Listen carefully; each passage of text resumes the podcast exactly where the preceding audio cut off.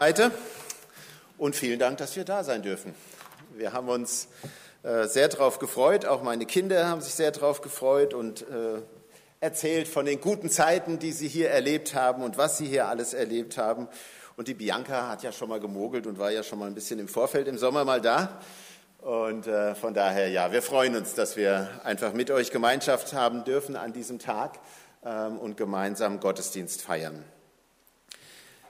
Ich möchte vorlesen aus Gottes Wort, dem Jesaja-Propheten, und zwar aus dem Kapitel 40. Ein Vers haben wir vorhin schon gehört, aber ich möchte gerne den gesamten Predigtext vorlesen und ich bitte euch dazu, noch einmal aufzustehen. Ich lese aus der Luther-Übersetzung Jesaja 40, die Verse 1 bis 11. Tröstet, tröstet mein Volk, spricht euer Gott. Redet mit Jerusalem freundlich und predigt ihr, dass ihre Knechtschaft ein Ende hat, dass ihre Schuld vergeben ist, denn sie hat doppelte Strafe empfangen von der Hand des Herrn für all ihre Sünden. Es ruft eine Stimme in der Wüste, bereitet dem Herrn den Weg, macht in der Steppe eine ebene Bahn unserem Gott. Alle Täler sollen erhöht werden und alle Berge und Hügel sollen erniedrigt werden und was uneben ist, soll gerade und was hügelig ist, soll eben werden. Denn die Herrlichkeit des Herrn soll offenbart werden und alles Fleisch miteinander wird es sehen, denn des Herrn Mund hat's geredet. Es spricht eine Stimme, predige. Und ich sprach, was soll ich predigen? Alles Fleisch ist Gras und all seine Güte ist wie eine Blume auf dem Felde. Das Gras verdorrt, die Blume verwelkt, denn des Herrn Odem bläst da rein. Ja, Gras ist das Volk. Das Gras verdörrt, die Blume, Blume verwelkt, aber das Wort unseres Gottes bleibt ewiglich. Zion, du Freudenbotin, steig auf einen hohen Berg. Jerusalem, du Freudenbotin, erhebe deine Stimme mit Macht. Erhebe sie und fürchte dich nicht. Sag den Städten Judas, siehe, da ist euer Gott. Siehe, da ist Gott der Herr. Er kommt gewaltig und sein Arm wird herrschen. Siehe, was er gewann, ist bei ihm und was er sich erwarb, geht vor ihm her. Er wird seine Herde weiden wie ein Hirte. Er wird die Lämmer in seinen Arm sammeln und im Bausch seines Gewandes tragen und die Mutterschafe führen. Ich möchte noch einmal beten. Vater im Himmel, und so stehen wir vor dir.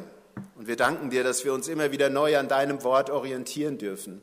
Wir danken dir, dass wir in deinen Augen wertgeachtet sind, dass du mit uns redest, uns begleitest und leitest, uns führst durch die Höhen und Tiefen unseres Lebens aber wir danken dir auch, dass du Gemeinschaft gestiftet hast, wo wir einander ermutigen können, füreinander einstehen können und einfach zusammen unterwegs sein können unter deiner Leitung. Hab du ganz herzlich Dank dafür. Wir loben dich und wir preisen dich. Amen.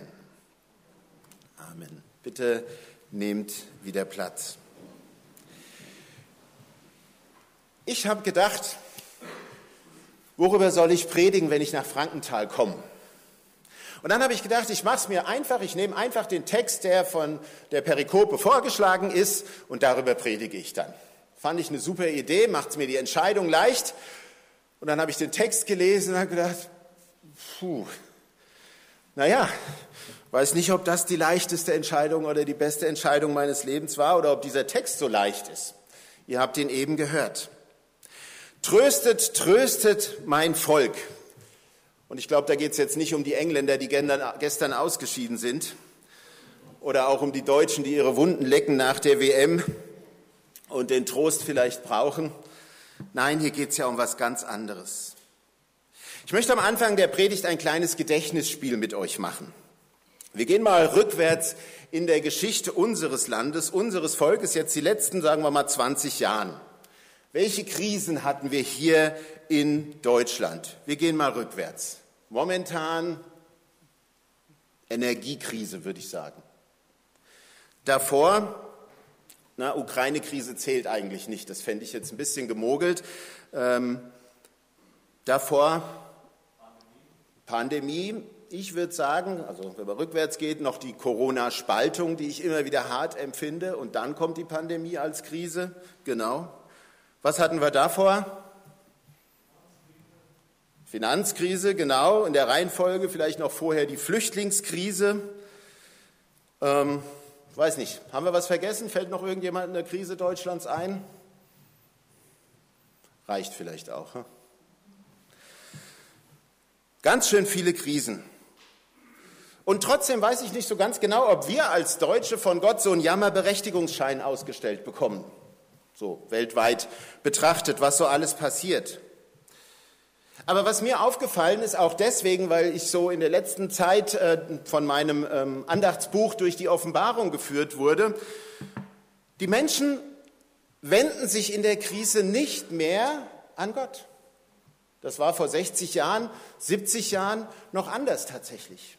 Und in der Offenbarung ist es tatsächlich ein, ein fast rätselhafter Punkt. Da werden ja auch viele Krisen be, äh, äh, beschrieben. Erst die, was war es, die sieben Siegel, die sieben Trompeten, die sieben äh, Schalen von, von Gottes Zorn, sogar Krisen, die sozusagen direkt auf Gott hinweisen.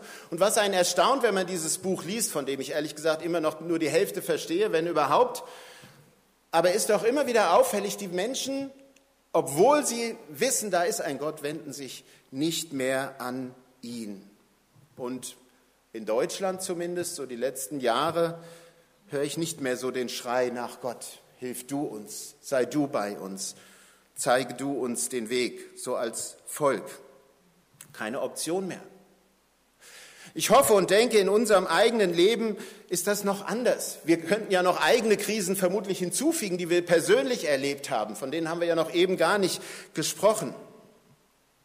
Aber wie gesagt, als Volk, ob wir so den Jammerberechtigungsschein von Gott bekommen, trotzdem berührt mich diese Aufforderung von Jesaja. Tröstet, tröstet mein Volk. Da hat ja Gott irgendwie auch, auch ein Gefühl für die Not seines Volkes, ein Gespür und er weiß, jetzt ist Trost notwendig.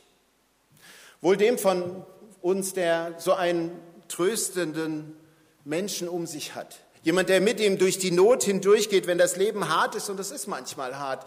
Wenn wir dann jemand haben, der wir zumindest uns irgendwie anlehnen können, eine Schulter, an der wir uns ausweinen können, dann sind wir, glaube ich, schon relativ reich.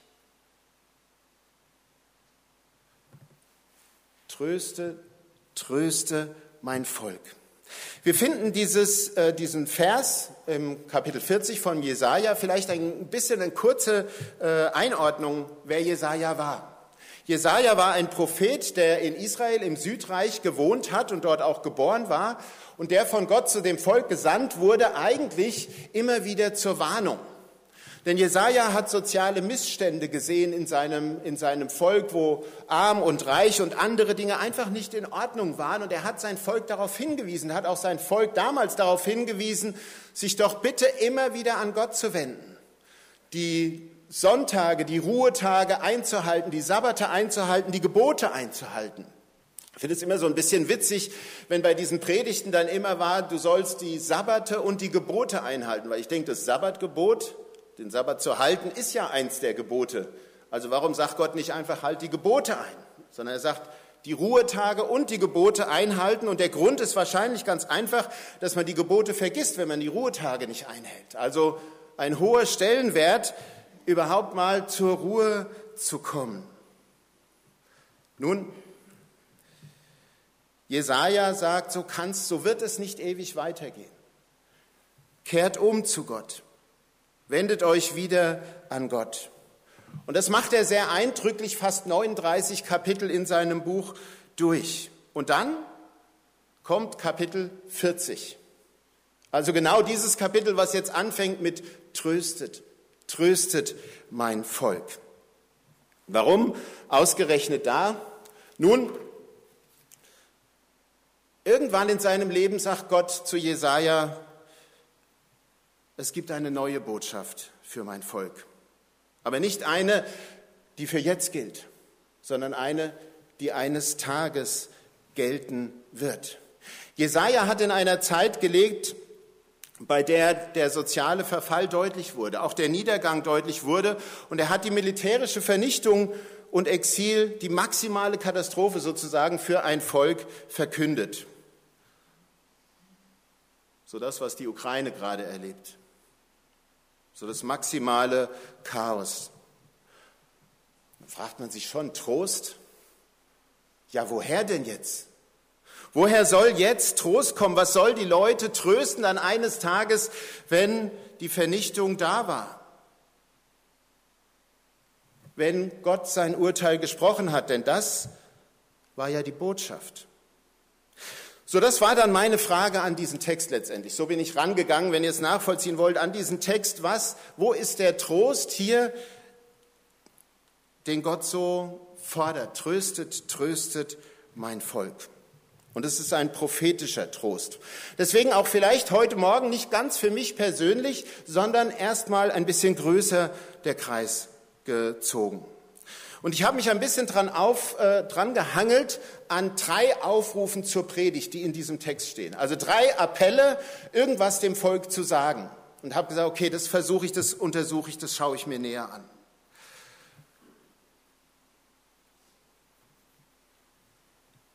So, da finden wir zuerst Predigt, Predigt dem Volk, dass ihre Knechtschaft ein Ende hat, dass ihre Schuld vergeben ist, denn sie hat die volle Strafe von Gott empfangen für all ihre Sünden. Hm. Versteht ihr, was ich meine mit? Da muss man ein bisschen drauf rumkauen. Nicht so unbedingt ein leichter Text. Die Vernichtung Jerusalems war lange mit der Aufforderung zur Umkehr angekündigt. Man kann Gott da nichts vorwerfen. Er hat lange, lange, lange Zeit immer Geduld gehabt, sagt, haltet meine Sabbate, haltet die Gebote. Aber irgendwann setzte er dann auch den Missständen ein Ende. Und Gott sagt seinem Volk voraus, 70 Jahre lang wird es nicht mehr existieren. 70 Jahre lang war dann tatsächlich auch Jerusalem eine einzige Ruine, ohne Mauer, ohne Tempel. Aber, und das ist das Spannende, das finden wir in 2. Chronik 36, Vers 21, das alles war kein Zufall. Dort wird nämlich von der Zerstörung Jerusalems berichtet und was sie weggeführt wurden nach Babel, und ich lese ab Vers 20, und er, er also der König der, der Babylonier, er führte weg nach Babel alle, die dem Schwert entgangen waren, und sie wurden seine Söhne und Knechte, bis das Königtum der Perser zur Herrschaft kam. Damit erfüllt würde das Wort des Herrn durch den Mund Jeremias, bis das Land an seinen Sabbaten genug hätte. Denn die ganze Zeit, da es wüst lag, hatte es Sabbat bis 70 Jahre lang voll wurden. Ups, Moment. Was lesen wir da gerade? Was wir lesen tatsächlich ist, dass Gott mitgezählt hatte. 490 Jahre lang offensichtlich hatte sein Volk nicht mehr diese Sabbate gehalten. 490 Jahre lang hatte sein Volk nicht mehr diesen Ruhetag gehalten. Und jetzt sagt er, jetzt, sagt Gott, werde ich 70 Jahre lang, nämlich die ganzen Sabbate, ja, also wer rechnen kann, ne, mal sieben. Äh, die ganzen Sabbate werden jetzt nachgeholt, weil ihr es nicht tut. Und deswegen 70 Jahre lang. Das mag jetzt erstmal komplex und komisch und, und äh, abstrakt auch klingen. Aber was es mir sagt in dem Moment, Gott ist kein willkürlicher oder planloser Gott. Während wir vielleicht manchmal im Klein-Klein denken oder sowas, hat Gott einen ganz anderen Überblick und eine ganz andere Gerechtigkeit. Und die Frage ist, wem wollen wir uns anvertrauen? Einem Kuschelbärgott, mit dem wir mal kurz knuddeln können, wenn es uns nicht gut geht? Oder einem Gott, der einen Plan hat, der eine Perspektive hat und der ganz genau weiß, was er tut. Und das sagt mir hier dieser Text.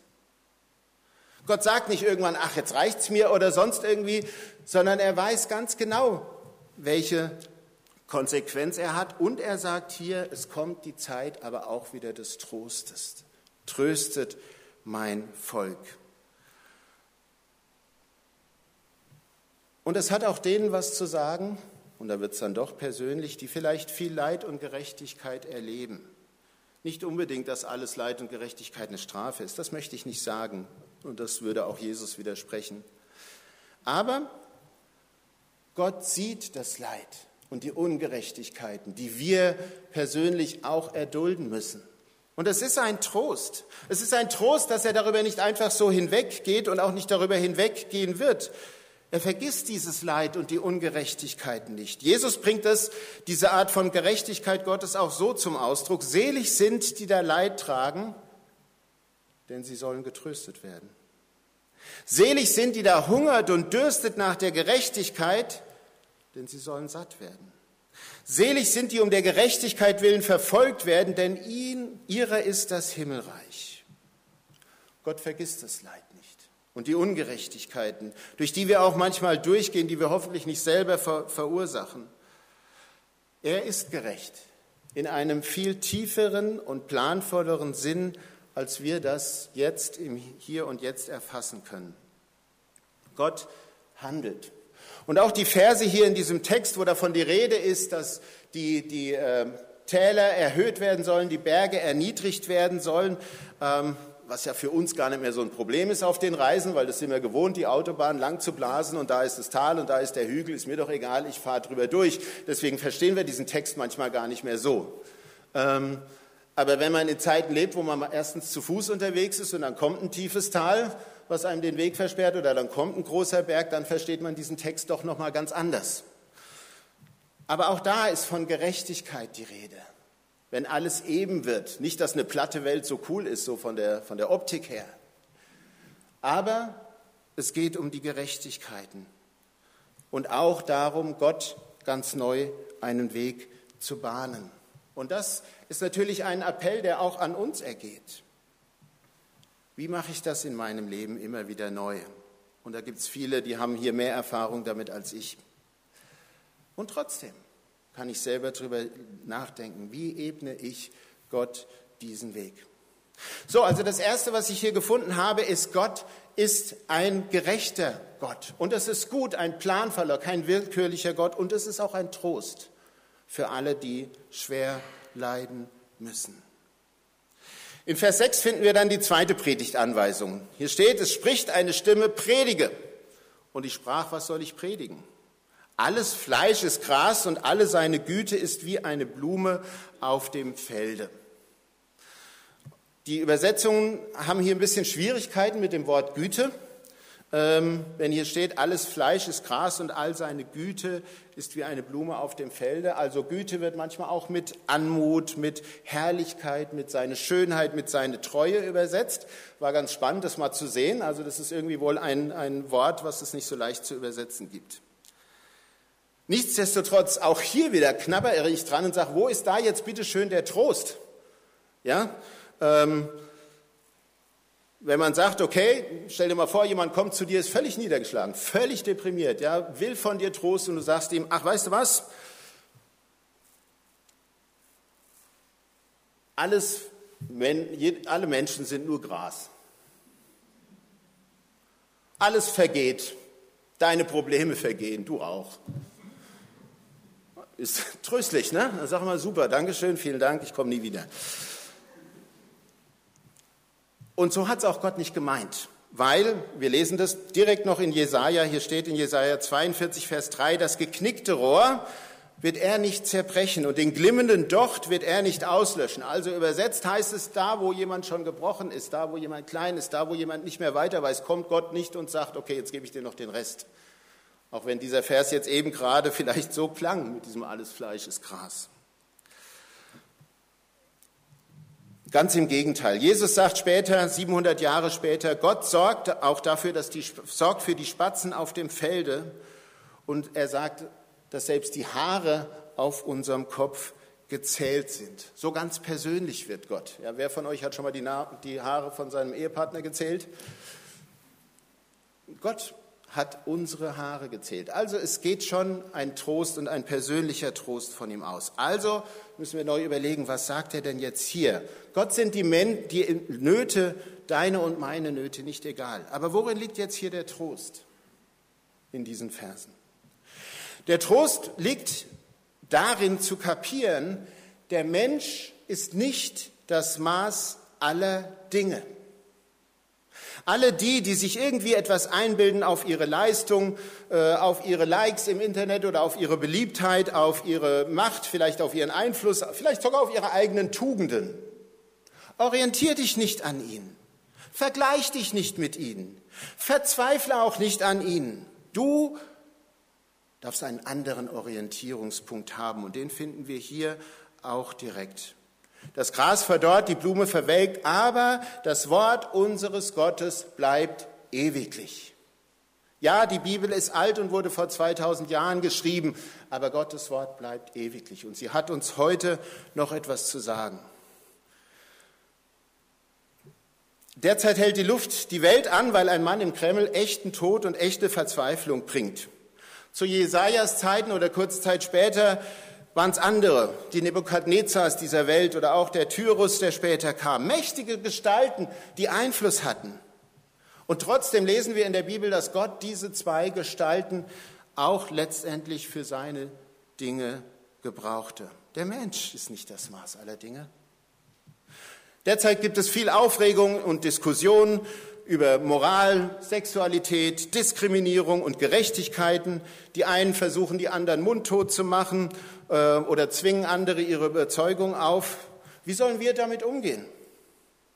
Der Mensch ist nicht das Maß aller Dinge. Orientier dich nicht an den Lauten, vergleich dich nicht mit ihnen, verzweifle nicht an ihnen. Du hast einen anderen Orientierungspunkt. Das Wort unseres Gottes bleibt ewiglich. Also der Trost, der Mensch ist nicht das Maß aller Dinge. Und noch eine Aufforderung habe ich gefunden. Und diese Aufforderung ist tatsächlich wahrscheinlich der Grund, warum es dieser Text in die Adventszeit hinein geschafft hat. Also wer bisher ein bisschen frustriert ist, weil alles so schwer klingt, jetzt wird es leichter. Denn hier ist es ein Jubelschrei, ein gigantischer Freudenschrei. Tochter Zion, ein Bild für Jerusalem, wird aufgefordert zu jubeln. Du Freudenbotin, steig auf einen hohen Berg. Jerusalem, du Freudenbotin, erhebe deine Stimme mit Macht, erhebe sie und fürchte dich nicht. Sag den Städten Judas, siehe, da ist euer Gott. Wir feiern demnächst Weihnachten und ich freue mich drauf. Der Tag, als Gott Mensch wurde. Da konnten die Weisen, die Hirten, Maria, Josef, tatsächlich das Baby mit eigenen Augen sehen. Gott selbst als Mensch. Und wo wurde er geboren? In einem kleinen Ort namens Bethlehem. Und wo liegt dieses Bethlehem? In Juda. Sage den Städten Judas, siehe, da ist euer Gott. Es war genau dort, wo, wo, wo Gott schon prophezeit, dort werdet ihr auf Gott selber hinweisen. Ihr werdet ihn sehen, ein einmaliges Ereignis. Und wenn wir hier im Text lesen, dass er gewaltig kommt und herrschen wird, dann stutzt man vielleicht zuerst. Und trotzdem denke ich, es ist richtig. Er kam mit Gewalt und er hat geherrscht. Jesus Christus. Weil welcher Herrscher überhaupt in dieser Welt hat die Macht, Krankheiten zu heilen, den Krankheiten zu befehlen? Wer, welcher Herrscher dieser Welt befahl dem Sturm, ruhig zu sein? Welcher Herrscher dieser Welt hatte die Macht, den Tod nicht zu nehmen, sondern zu geben? Äh, nicht den Tod, äh, jetzt habe ich versprochen, sorry, ich ruder nochmal kurz zurück.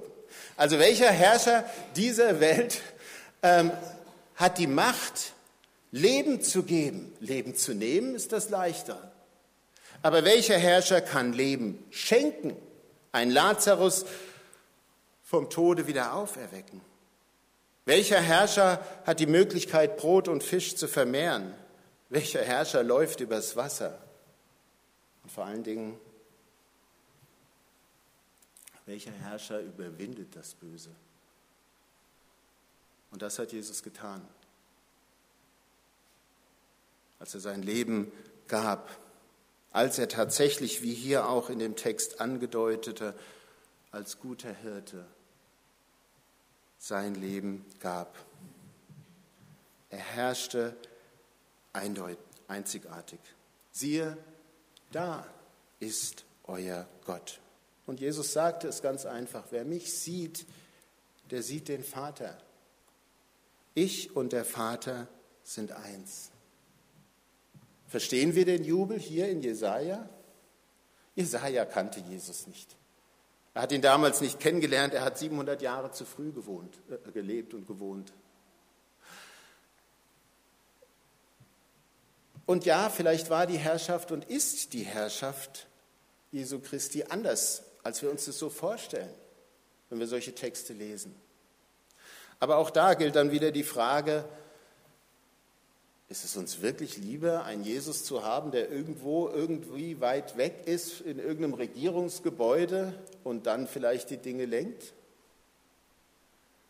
Oder ist es uns lieber, wenn er in unserem Herzen ist und dort die Dinge lenkt? So hat es Gott beschlossen. Und eines Tages, ja, wird Jesus wiederkommen und die Adventszeit macht uns auch darauf aufmerksam. Und wir sagen es jedes Mal im Glaubensbekenntnis auch, wenn er kommt, von dort wird er kommen, zu richten die Lebenden und die Toten. Eine gute Nachricht. Dann wird er wegwischen alle Tränen. Dann wird es vielleicht noch ein Stück weit mehr sein, wie wir das manchmal uns in unseren Fantasien vorstellen. Aber es ist Jesus, der selber in Bethlehem geboren ist. Das da ist euer Gott. Und es gibt keinen anderen Gott und schon gar nicht einen, der es verdient, dass wir unser Leben für ihn geben, dass wir unsere Liebe für ihn geben. Wir warten auf Weihnachten. Mitten in unser Leben hinein möchte Gott kommen. Was für ein Trost. Da ist euer Gott. Egal wie die Welt tobt und sich die Großen aufspielen, da ist mein Gott. Könnt ihr mal ausprobieren, jetzt die nächsten Wochen oder so, die nächsten zwei Wochen, wenn irgendjemand sagt, ja, wo ist denn euer Gott? Und dann kann man sagen, da, da ist er. Da Jesus ist mein Gott. Können wir sagen, können wir verkünden, ob wir jetzt in Rimbach wohnen oder in, der, in Frankenthal, es ist die gleiche, dieser gleiche Jubel, den wir ausdrücken. Jesus Christus, unser Gott. Den kann uns keiner nehmen. Also nochmal, Jesaja kannte Jesus nicht, 700 Jahre zu früh gewohnt, gelebt. Und das, was er hier sagt, hat er selber auch noch nicht mal, nicht mal erlebt. Selbst das Exil hat Jesaja nicht erlebt. Er musste lange Zeit sein Volk versuchen aufzurütteln. Vielleicht so ein bisschen wie es Umweltschützer momentan mit der Klimakrise immer wieder versuchen, die Menschen aufzurütteln. Jesaja hat es aber in Gottes Auftrag auf eine andere Art und Weise getan. Und eines Tages, und ich bin froh für ihn, kam Gott zu ihm und hat gesagt: So, jetzt, ab jetzt habe ich Nachrichten die die Zeit nach dem Exil betreffen. Und er durfte gute Botschaften verkünden, Botschaften, die vielfach heute unsere Weihnachtstexte sind. Da war er ganz, äh, ja, durfte er Einzigartiges verkünden. Kommen wir zurück zu dem Trost. Machen wir nochmal ein Gedächtnisspiel. Das macht jeder für sich. Zu überlegen, ja, in meinem Leben, sich zurückzubesinnen, da war der Trost, da hat er mich getröstet, da war er bei mir. Und das ist vielleicht das Bessere an das, was wir uns erinnern können ähm, in unserem Leben als irgendwelche Krisen außenrum. Einfach uns zu erinnern, wo war dieser Jesus auch in meinem Leben und wo ist er und wo kann ich ihn jetzt noch feiern. Ja, Gott ist gerecht. Und das ist tröstlich, weil es weit über unser Leben hinausgeht. Ja, der Mensch ist nicht das Maß aller Dinge. Das wird uns helfen, auch im Alltag als Trost, weil wir wissen, dass wir uns an Gottes Wort orientieren können. Aber dann das Triumphale natürlich da. Da ist unser Gott, auch wenn er unscheinbar und klein in der Krippe erstmal liegt. Aber er kam und er hat geherrscht und er herrscht bis heute. Natürlich, wenn wir unser Herz ihm auch immer wieder hinhalten. Ich möchte schließen mit etwas, einem Jubel, der Paulus äh, im Neuen Testament jubelt. Wo er sagt, gelobt sei Gott, der Vater unseres Herrn Jesus Christus, der Vater der Barmherzigkeit und Gott allen Trostes, der uns tröstet in aller unserer Bedrängnis, damit wir auch trösten können, die in allerlei Bedrängnis sind. Amen.